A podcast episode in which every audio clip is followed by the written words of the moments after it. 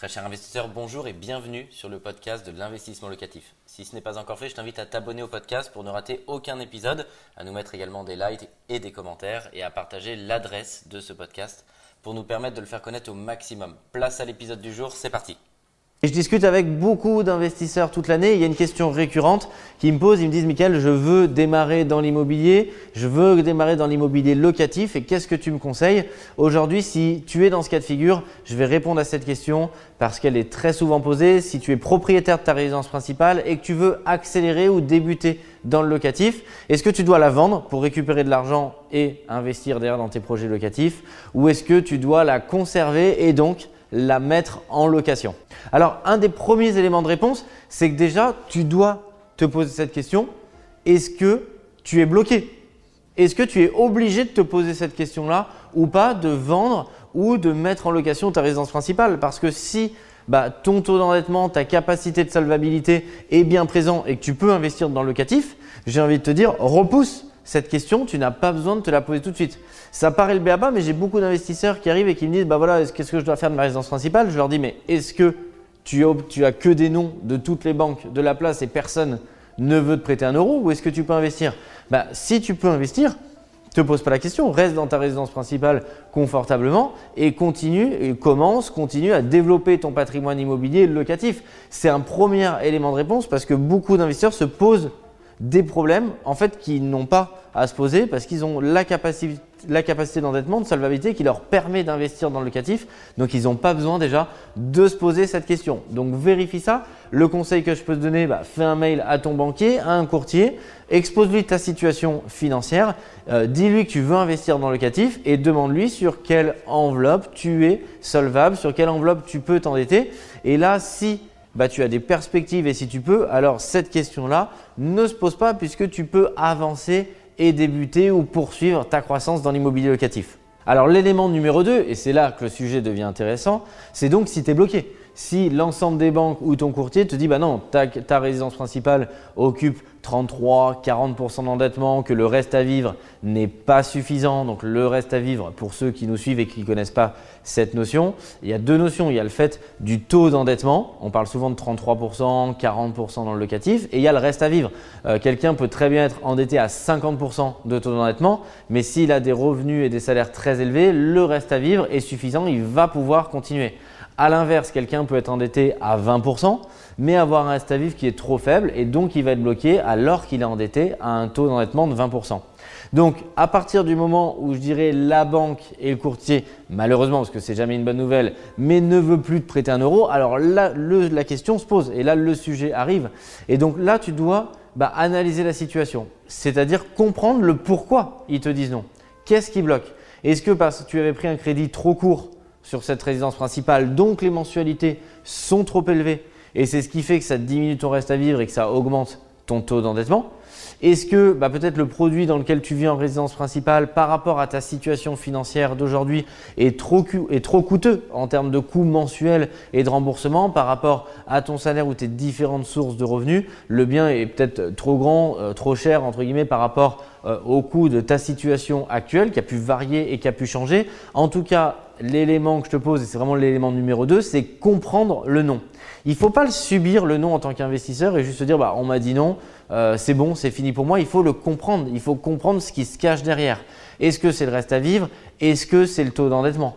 Et donc ça, ça va te permettre, en comprenant le non, de prendre les mesures adéquates. Ça peut être tout simplement renégocier mon crédit pour dégager des marges de solvabilité. Ça peut être bah, tout simplement actionner ce qu'on appelle la modularité de prêt.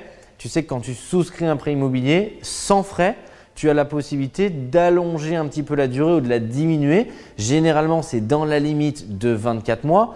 Néanmoins, 24 mois, c'est important, c'est 2 ans. Bah, quand un prêt est sur 20 ans, 2 ans, c'est 10%.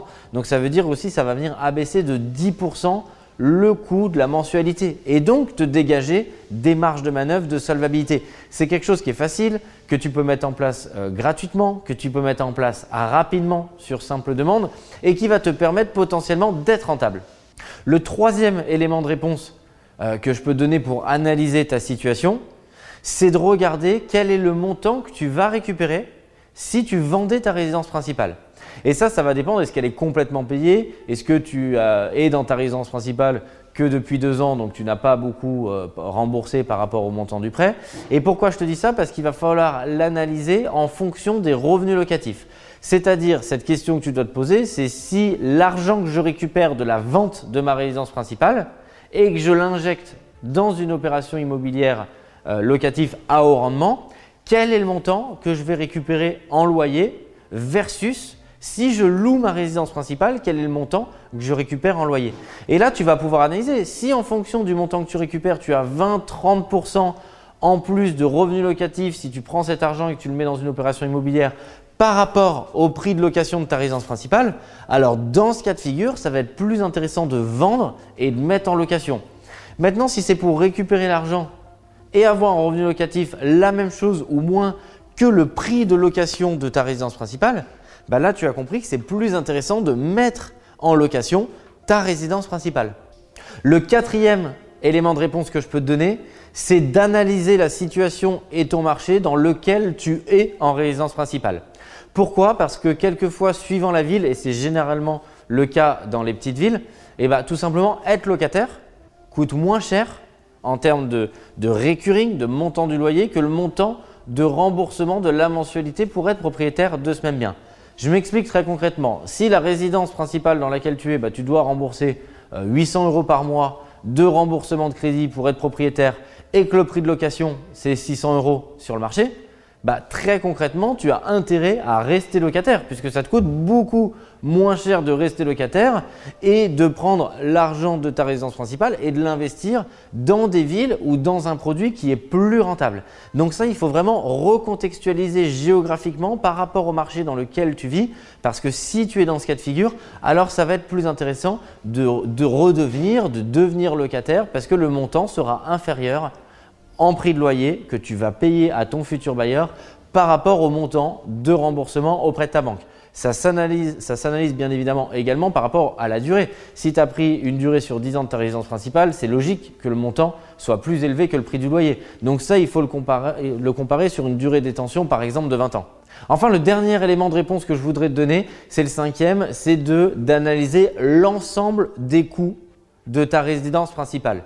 Parce qu'en fait, quand on dit, bah, si par exemple tu rembourses, je reprends ce même exemple, 800 euros par mois de mensualité de crédit, bah, c'est ce que me coûte le fait d'être dans ma résidence principale, bah, tu as tout faux. C'est pas du tout ça. Parce que si tu es en copropriété, tu as aussi des charges de copropriété à payer, donc ça vient s'additionner. Et en tant que propriétaire, tu vas devoir payer la taxe foncière. Et ces deux éléments, par exemple, de charges, tu ne les as pas quand tu es locataire. Quand tu es locataire, tu payes ton loyer charge comprise, mais quand il y a des travaux dans la copropriété, ça ne bouge pas ton loyer charge comprise. En tant que locataire, tu ne vas pas payer la taxe foncière. C'est une charge qui est que pour le propriétaire. Donc en plus, il faut que tu analyses vraiment l'ensemble des coûts de ta résidence principale parce qu'elle est composée à la fois du remboursement de ta mensualité auprès de la banque, mais par exemple de ces charges aussi en termes de copropriété et en termes de taxes foncières que tu ne payerais pas si tu étais locataire. Donc ça va te permettre de vraiment remettre tout en perspective et de comparer est-ce que c'est plus intéressant que je reste propriétaire et ou est-ce que c'est plus intéressant que je vende et que je récupère cet argent pour le mettre en location ou que je loue ma résidence principale. Je suis persuadé que ces conseils vont t'aider à prendre la bonne décision pour prendre la direction des revenus passifs et des revenus locatifs. C'est tout le mal que je te souhaite. Un grand merci d'avoir suivi cet épisode jusqu'au bout. Je te donne rendez-vous pour un prochain épisode. Si ce n'est pas le cas, abonne-toi au podcast, partage-le, mets-nous un like et tu peux également retrouver plus de conseils sur YouTube avec plus de 300 vidéos gratuites.